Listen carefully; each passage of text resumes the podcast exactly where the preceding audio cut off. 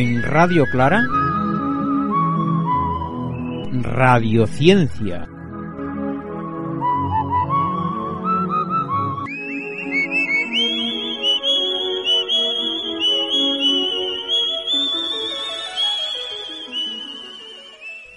Radiociencia en la sintonía de Radio Clara una semana más con nuestros científicos de cabecera. Pau, muy buenas, Pau. Muy buenas. Y eh, nuestro amigo Abelardo. Ave, buenas. Aquí estamos. Aquí estamos. Estuvimos hablando la, la semana pasada de la meteorología. Nos quedan cosas por hablar de la meteorología, porque a lo mejor mm, no hemos explicado las cosas más evidentes, más obvias, ¿no? Uno ve llover, uno ve nevar, uno ve granizar, eh, hay tormentas, suenan, se oyen rayos, se ven rayos, eh, y uno se pregunta el porqué de todos esos fenómenos. Y ahí va un poco la cosa, el tratar de explicar el porqué de esos fenómenos. ¿Por dónde os parece que empecemos? Por, por lo más, eh, bueno, iba a decir lo más obvio, lo más cotidiano, pero es que todo es cotidiano, porque son fenómenos que se producen eh, a lo mejor con cierta irregularidad, pero la lluvia es algo eh, que con, lo, con lo que estamos familiarizados, pero también con el granizo, con la nieve, etcétera, etcétera. ¿Por dónde empezarías tú, Abe? Bueno, tú dices que son cotidianos, pero no por cotidianos de fácil explicación. De hecho, muchos están relacionados con divinidades. Por ejemplo, eh, el dios Thor, ¿eh? que era el dios del trueno. Sí. Y, y, de hecho, o sea, yo tengo un perro que cuando oye tronar se vuelve loco y se caga de miedo, ¿sabes? Que no, no lo entiende, pero muy, muy, muy asustado. En general le suele ocurrir a los perros, sí. Sí. Realmente es un fenómeno que, que te sientes, o sea, es, algunos fenómenos, por ejemplo, el rayo y el trueno, que te, te pilla una tormenta y te sientes un, un enano, ¿no? Al lado de eso, porque he estado leyendo, preparando el programa y tal, que la cantidad de energía que se desprende en, en un rayo es una es enorme, comparable, incluso el- he llegado a leer, no lo he contrastado, a, a una, una explosión eh, atómica, ¿sabes? La cantidad de... Porque aparte es en un instante muy pequeño. No lo he contrastado, ¿eh? Pero realmente te, te sientes un, un enano al lado de, Ujú. de, de la barbaridad que es el ruido que hace un trueno. Yo he tenido... He, he vivido una tormenta en la que yo he estado dentro de la tormenta. Es decir, que yo veía el, el, el relámpago y en el instante inmediatamente siguiente se oía el trueno, o sea que tenía la tormenta encima, de mi cabeza, en, en la montaña. Y bueno, me entró tal pánico que empecé a correr hacia abajo. ¡Buah! Me tenías que haber visto. Y ahora que has mencionado esa, esa imagen de, del perro asustado y probablemente ladrando de manera lastimera, ¿podríamos imaginarnos aquellos hombres de, y mujeres de las cavernas eh, asustados, igual que vemos al, al perro? ¿Podría ser el perro una metáfora de la, del, del susto de, de los humanos ante un fenómeno que desconocían? Eh, ¿Valdría esa metáfora, Abelardo? Bueno, valdría y yo creo además que hay eh, mucha gente que tiene pánico a las tormentas. Sí, señor. Y, y- y y los críos y las crías pequeños también suelen tenerle miedo, ¿eh? Porque es un poco eh, impresionante, ¿no? El- el- ese trueno fuerte, después se pone a llover, empieza a hacer ese ruido. En cambio, hay otras visiones que te producen tranquilidad, por ejemplo, eh, el arco iris. Sí, señor. ¿eh? no, da, no da ningún miedo. O incluso eh, cuando empieza a nevar, esos copos de nieve que caen suavemente y tal, te, te relaja, te produce. En cambio, hay otros como, por ejemplo, el viento, eh, o lo, lo que estábamos comentando, los rayos y las- los truenos, que te produce un temor. ¿eh?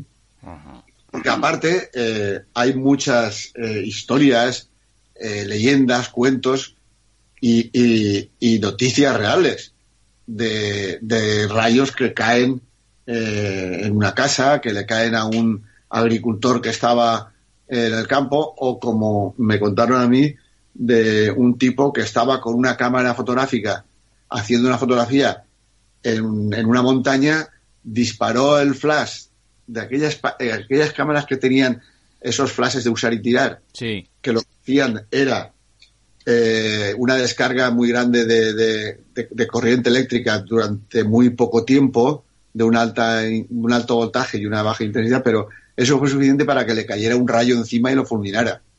Ahora supongo que explicaréis por qué ocurre ese tipo de cosas. Es decir, por qué, por qué una cámara puede atraer un, a un rayo o, o por qué un árbol eh, es, es sitio de predilección de un, de, de un rayo. Eh, Bueno, pues hablemos, hablemos de los rayos y los truenos. a ver, Pau, Sí, tú a esta descripción, a esta descripción que ha hecho, a esta introducción que ha hecho Abelardo, ¿añadirías alguna cosa o entramos directamente a hablar de los rayos y los truenos, como dice Ave? vamos a explicar por qué se produce un rayo, ¿no? Y, Pues venga, y las dos rayo. partes del rayo, la parte, la parte lumínica, que es el relámpago, y la parte auditiva o sonora, que es el, el trueno. No, no, no está del todo claro ¿eh? el por qué se producen los rayos. Hay varias hipótesis. Pero bueno, en el fondo, más o menos lo que vienen a decir, eh, hay las, las, hipótesis son diferencias de, matiz, pero bueno, para, para no vamos a llegar a un, a un grado de profundidad muy grande en la explicación. En el fondo es, bueno, se producen una serie de, en una tormenta se producen pues, mucho viento, corrientes de aire ascendentes, corrientes descendentes por las diferencias de presiones en las nubes, y eso hace que se produzcan diferencias de carga estática. Imagínate que todos hemos hecho el experimento de coger un, un boli, frotarlo contra la manga, eh, contra el jersey, y luego poner unos papelitos encima de la mesa y ver cómo el boli, atra- el boli de plástico atrae los, los papelitos, ¿no? Eso es electricidad Sí. estática. Es decir, al frotar un material contra otro, pues se carga de electricidad. Pues más o menos algo parecido pasa en las nubes eh, o, o en situaciones de, de mucha corriente de aire, ¿no? Eh, se, se producen fricciones de, entre unas corrientes de aire y otras, se arrancan electrones de- entre unas partes y otras de la corriente, se, se producen diferencias de cargas eléctricas muy importantes o entre la nube y el suelo, la Tierra, o entre una nube y otra, o, o entre diferencias, diferentes partes de la nube, y al haber una diferencia de electricidad eh, estática muy, difer- muy, muy importante, en torno a mil, eh, mil millones de voltios, se puede, se puede llegar a producir esas, esas diferencias de potencial, pues se produce, se produce una descarga eléctrica que, que equilibra la, la, la diferencia de, de- de electricidad estática. Como que el rayo vuelve a equilibrar la, la, la descompensación que había en la carga eléctrica. O sea que sería, el rayo sería, digamos, la expresión de un trasvase, de un trasvase Sí. de, de carga eléctrica de un medio a otro medio. Sí, en un en un, en un en- de donde hay mucha carga eléctrica a donde hay menos Ajá. carga eléctrica, ¿no? Vale. Y se produce. También donde se producen muchas veces rayos es en, en erupciones volcánicas. Cuando un volcán está en plena erupción volcánica, están lanzando nubes, rocas a varios kilómetros de alto, de altura, pues también hay gases que están a, a muchísima temperatura, a- moviéndose a, a velocidades enormes, y entonces en, ese, en las erupciones volcánicas también hay muchos rayos. Ajá. De hecho, la, la estado buscando más o menos el cómo es de fuerte una explosión de un rayo. Una tonelada de, de, de- de dinamita, un megatón que se llama, eh, sería, digamos, como cuatro rayos más o menos. O sea, es, es decir, es, es, un, es una explosión muy potente. Hay rayos más y menos, pero hay. La, la, la, la- la explosión de Hiroshima tuvo 15 megatones. Como, eso fue como 15 toneladas de, de dinamita, ¿no? Para que nos hagamos una idea, es como 60 veces más pequeño que la bomba de Hiroshima, que ya es decir, ¿eh?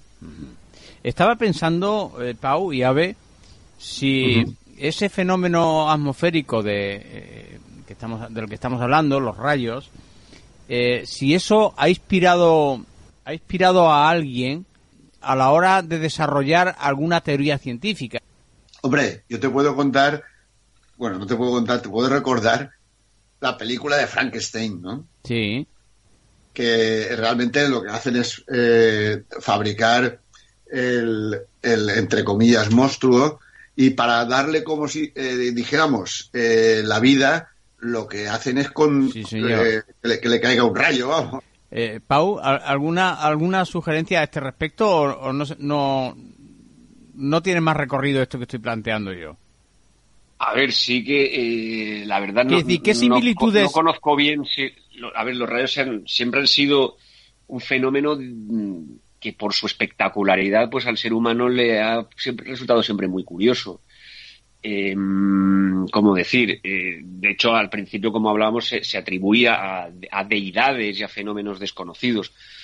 Hoy en día se saben muchísimas cosas gracias a eso, gracias a la investigación, entre otras cosas, sobre rayos. El- por ejemplo, el rayo es una corriente de, de electricidad mm, rapidísima que se mueve a varios miles de kilómetros por segundo y que eso eh, es un es un fluido ionizado lo que hay dentro del rayo es un como un tubo se llama plasma que también es un poco el tipo de fluido que hay en el interior de las estrellas.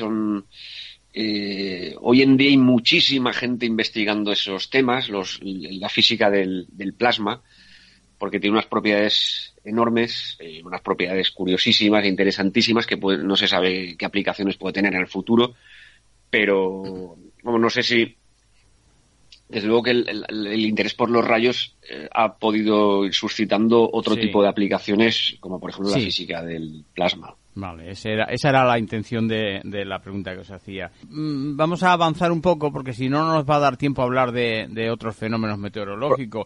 Por, Por ejemplo, cierto, una cosa, Niceto, Di. si me, si me Sí, permites. sí, en caso de tormentas, si la gente le pilla por el campo, ¿sabéis cuál es muy buen sitio para esconderse? dicen que el coche, ¿no? Decías tú. El coche, efectivamente, el Lo coche se iba a decir. Sí, sí. Y bueno, recuerda por qué. Bueno, porque el coche es metálico, eh, est- está bien aislado del suelo porque tiene las ruedas de goma. Entonces es muy difícil que, que un rayo caiga en un coche, Ajá. eh, porque, porque está aislado del suelo. No tiene buena conductividad. El rayo no encontraría la salida hacia el suelo. Y además, aparte de que es muy difícil de que caiga un rayo en un coche, en caso de que cayera el rayo en el coche, al ser metálico, no, no, no afectaría a los que están dentro del coche. El rayo pasaría por fuera y se Vale, quedaría vale. por fuera del coche. Eh, a ver, Dime, eh, si metemos en un único apartado la lluvia, el granizo y la nieve, ¿sería correcto? Como fenómeno meteorológico Sí. o no? tienen cosas en común, pero tenemos que acabar con el rayo, porque hemos hablado del rayo, pero no hemos hablado del trueno. Ah, vale, vale, pues acabemos, acabemos. A ver el trueno. ¿Eh? Porque el trueno impresiona. ¿eh? Impresiona. Yo creo Y- que más, que- más que el rayo. Sí, porque el rayo lo ves, incluso puedes cerrar los ojos y tal, pero es que el trueno, y el trueno es una explosión, ¿eh? tal cual una explosión de, de un obús o de una mascletá, Ujú. eh, provocado por eh, un- una onda de choque, porque aumenta la temperatura mogollón en el entorno del rayo y, y después se enfría, porque la temperatura de al lado es fría. ¿sabes? Entonces hay un cambio de temperatura muy brusco y eh, una dilatación y una contracción del aire y todo eso genera ese- esa onda de choque que produce el ruido del trueno. ¿eh? Vale, vale. Eh, el, el trueno, como es sonido y va a través de, de las- del, del aire, va a la velocidad del sonido. Y la luz es una onda electromagnética, va a la velocidad de la luz, que es. Hay una diferencia enorme. Por eso, el rayo parece que es instantáneo y el trueno se oye con posterioridad. Contando los segundos que hay entre ver el, el resplandor de- del relámpago y escuchar el ruido del trueno, podemos saber a qué distancia nos encontramos de la tormenta. Sí. Por eso te contaba yo antes, cuando aquella vez que estaba yo por la montaña, por Pirineos, el rayo y el trueno fueron prácticamente instantáneos. Porque- Es decir, yo estaba dentro de la Sí, tormenta. sí, sí. Estaba, nada, a 10 metros. Sí, sí. Y Sí, sí. no, no olvidaré aquello, eh, fue terrible. Es un ejercicio que yo siempre que es raro, es raro la vez que no estoy contemplando eh, por la ventana una tormenta y no hago el ejercicio ese de calcular el tiempo que transcurre entre el rayo y el trueno. Eh, es un ejercicio curioso y me puedo hacer una idea de a qué distancia está, está la tormenta. ¿Alguna cosa más sobre esto, Pau? Bueno, cada, cada tres segundos es un kilómetro, más o menos. Si contamos los segundos que hay de distancia entre el rayo perdón, entre el relámpago y el trueno. Vale. Estamos hablando de 340 mm, metros por segundo, ¿no? más o menos. Para hacer un cálculo rápido, tres, eh, cada tres segundos un kilómetro. Más o menos. Muy bien. Bueno, pues pasemos ya a, ese apartado que yo sugería que lo hiciéramos eh, de, un, de, un, de un golpetazo, ¿no? la lluvia, el granizo y la nieve. Y tú decías, Abe, que hay elementos en común, pero también elementos eh, de diferencia. Bueno, en principio todo es agua. Eh, y agua en estado líquido o en estado sólido. Ajá. El, eh, habría que hablar un poco de la, nube, que la nube es eh, el origen de todo, porque la nube está hecha por pequeñas gotitas de agua. Mucha gente piensa que, la nube es eh, vapor de agua, pero el vapor de agua es transparente, está disuelto en, en la atmósfera, mientras que el agua líquida no es transparente. bueno, es transparente, pero se producen refracciones de, de la luz vale. y reflexiones y entonces es visible. No, no sería, no sería eh, equiparable, no, sé, no, es el mismo fenómeno la nube y la niebla, por ejemplo. Es el mismo fenómeno. Es el ¿eh? mismo, vale. Eh, y la formación incluso es la misma, porque el vapor de agua hay en, en la atmósfera, disuelto, de manera que tú ahora estás viendo eh, la atmósfera que hay en tu habitación y ves que es transparente, porque, pero hay vapor de agua. De hecho, si baja la temperatura en el exterior, ves que en, los cristales se empañan. como consecuencia de que el cristal está en contacto con el exterior, la temperatura ha bajado y el agua se condensa. Pero solamente la ves cuando está en forma de gotitas líquidas. Cuando está disuelta en el agua no se ve. De la misma manera que cuando disuelves el azúcar eh, en un vaso de leche, no ves el azúcar, eh, aunque está allí, porque la leche está dulce. Está claro. Eh, una cosa parecida. Entonces, esas gotitas de agua, que forman, son muy pequeñas, que forman la nube, se condensan, sobre todo en alrededor normalmente de, de un pequeño núcleo de, de polvo eh, unas esporas, etcétera. Y eh, esas gotas pueden eh, hacerse grandes de manera que las pequeñas corrientes ascendentes de, viento no soportan a la, que la nube suba hacia arriba y entonces caen en forma de lluvia. ¿Y si en vez de lluvia es granizo o nieve? Vale, el, el, origen es la, la, manera de formarse el granizo es como consecuencia que esas gotas de lluvia rápidamente eh, baja la temperatura de manera brusca en, la nube y entonces baja por debajo de cero grados y se solidifica. Y al solidificarse se forma el granizo, que si, te, si alguna vez recuerdas haber visto una, una bola de granizo, y verás que, que tiene como capas concéntricas porque se va formando poco a poco. Al principio es muy pequeñita, es una, una, gotita de hielo, pero que puede ser soportada por eh, las corrientes de aire que, lo, que mantienen a la nube elevada, pero al formarse y al, congelarse y al otra se va formando como eh, capas concéntricas y es la forma que tiene una bola de nieve un poco más gorda. Eh, si la, la ves, se, se, nota que está hecha a, capas concéntricas. Eh, entonces, a veces llueve en, verano, en una tormenta de verano y te cae una granizada. Y dices, joder, pero si hace mucho calor aquí, ¿eh? a, la, ras del suelo. Pero a donde se ha formado la nube, sobre todo si es una nube de estas que son ascendentes, un cúmulo nimbo que tiene corrientes internas hacia arriba y la temperatura arriba es de 10, 12 o 15 bajo cero, se produce una congelación rápida, por eso no forma cristales, sino que sencillamente es hielo, eh, y, cae. Y cae en verano, que hace calor eh, bajo, a la altura del suelo, pero arriba hace bastante frío.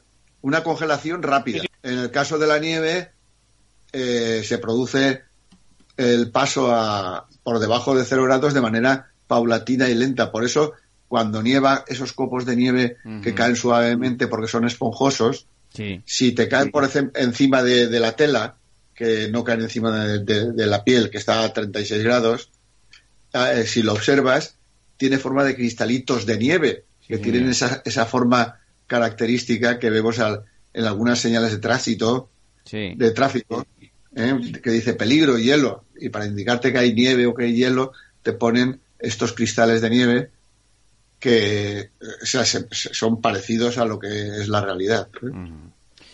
Muy bien, muy, muy interesante esto. ¿Alguna cosa, Pau?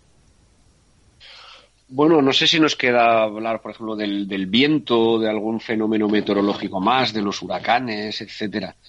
Es, eso sí que tiene bastante explicación, una explicación bastante más sencilla. Es debido a las, a las diferencias de presión de la atmósfera, el, viento, el aire va de donde hay más presión a donde hay menos presión y se produce por los, por los cambios de temperatura en la atmósfera, pues por, porque el sol, eh, hay partes de la Tierra que están calientes y partes de la Tierra que están frías, entonces sabemos que la, la, temperatura, el calor dilata, dilata los gases, eso hace que baje la presión, etcétera, etcétera. Y siempre se van, a, como hablábamos antes de la, los rayos caen de, desde donde hay más electricidad estática, donde hay menos electricidad estática, pues, eh, o donde hay carga negativa, donde hay carga positiva, la, el viento viene a compensar un poco las diferencias de presión entre unas zonas y otras, de, debido así a las diferencias de, temperatura y de calentamiento provocadas por, el mm. sol. Pero entre una zona no algún fenómeno meteorológico más. Eh, no, no, pero eh, quería preguntarte una cosa. Eh, ese desplazamiento de, entre unas zonas y otras, podemos confundirnos pensando que, que, se produce en un espacio reducido, ¿no? Porque me imagino, Pau, que, que cuando se producen los huracanes eh, estos que arrasan países, arrasan determinadas zonas eh, eh, a su paso, quiere decir que va pasando de una zona de más presión a una zona de menos presión. Sí, lo el tema de los huracanes también son eh, espiral, son remolinos que se forman en la atmósfera, igual que se forman remolinos en los ríos por, por las corrientes. Y son, son estructuras eh, autoestables eh, que, que se van, digamos, tienen muchísima velocidad el viento girando alrededor del ojo del huracán, pero el ojo del huracán se, se, se suele trasladar a velocidades muy bajas, a 5, 10, 15 kilómetros por hora que es lo que le da la, destrucción, la, mayor capacidad de destrucción. Si el ojo del huracán se queda quieto en el mismo sitio, pues está el huracán ahí siempre soplando, no sé. lo importante es que lo, mejor es que pase cuanto antes. No debemos acabar sin hacer alguna mención a, la expresión meteorológica quizás eh, que, que traslada más sosiego, más paz, eh, menos sensación de, de desastre, ¿no? El arco iris siempre se ha dicho, detrás de la tempestad viene la calma y con la calma el arco iris. Eh, ¿Cómo describiríamos el arco iris, Abe? Bueno, es un fenómeno que si tenemos que hablar de él en tres minutos lo tenemos crudo, porque es muy interesante. Eh, pero sí que es verdad, como hemos dicho al principio y ahora tú recuerdas, es un fenómeno que produce relax, porque ha de estar el sol y ha de estar acabándose la lluvia, por decirlo de alguna forma. Eh, la explicación mm, no sé, no sé, no se ha dado hace poco. O sea, hace unos cientos de años fue Newton el que dijo que eh, la luz cuando pasa de un medio transparente a otro medio transparente de, distinta eh, de distinta calidad o le llamó índice de refracción cambia su dirección porque cambia eh, eh, se produce una refracción y observó que la luz blanca del sol, entre comillas lo de blanca, al atravesar un vidrio, eh, se descomponía en luces de distintos colores. Y entonces vio que eran los mismos colores de, que tenía el arco iris. Y entonces buscó una explicación para el tema del arco iris. Y dijo, hombre, pues claro, está claro lo que hace es que la luz del sol pasa a través de gotas de lluvia pequeñitas suspendidas en la atmósfera, o sea, con poco movimiento, no que está lloviendo, porque si llueve va demasiado rápido, sino que se quedan esas gotitas después de que haya llovido flotando, Como flotando. Como flotando. y que tienen forma esférica, porque siempre pensamos que la, la forma de las gotas es forma como de lágrima. Sí. Pero eh, eso no es cierto. O sea, realmente la gota es, es casi, casi esférica y si es pequeñita es prácticamente esférica. La, la gota un poco más gorda sí que es un poco aplastada ¿eh? por efecto de la gravedad. Entonces, la luz pasa del aire, la luz del sol pasa del aire al interior de la gota y después sale y sale eh, en otra dirección y se, refracta por dentro y sale y depende de, de, su color, sale con un ángulo diferente dependiendo del color que tenga. Y al salir sale eh, formando una banda de eh, rojo, naranja, amarillo, eh, verde, azul y violeta, Ajá. que serían los siete colores del arco iris. Y eso, tú que eres muy dado a, a, preguntar y eso, el saber eso para qué sirve y tal, a partir de, de comprender todo esto, se descubre eh, un, un, el fenómeno de la, bueno, la, se descubre una rama de la física que se llama la espectrografía, que te permite, a partir del análisis de la luz de, de una estrella o de un cuerpo, saber de qué está hecha. ¿Eh? O sea, pues, eh, imagínate, pues tenemos un montón de información de qué está hecha la atmósfera de Marte o la estrella que está a 50 años luz, si está hecha de tal o cual producto. Sí, señor. A eso me refería yo antes cuando os decía si observando los, los relámpagos eh, se habían sacado alguna investigación o se había deducido algún algún otro tipo de, de investigación. Eh, en, en, este caso está claro, ¿no? Observando el arco iris se, se desarrolla esa rama de la ciencia que, ¿cómo has dicho que se llama? Espectrografía. La espectrografía. Nos queda muy poco tiempo. Pau, ¿alguna cosilla para añadir a esto?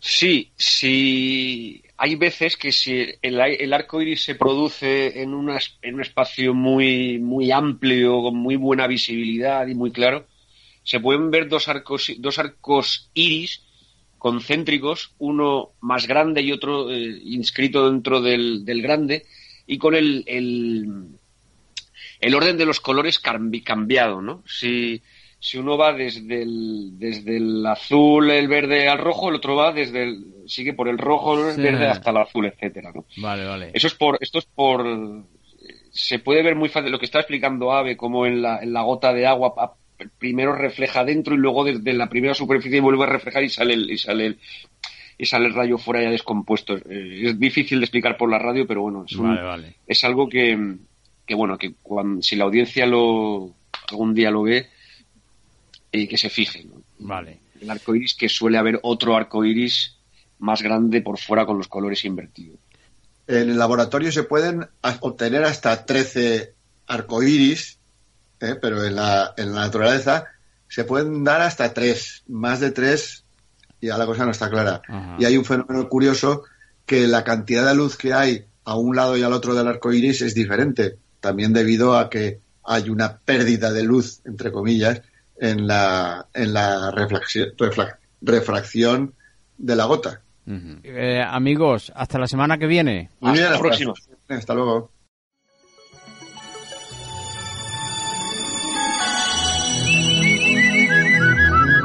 Habéis escuchado Radiociencia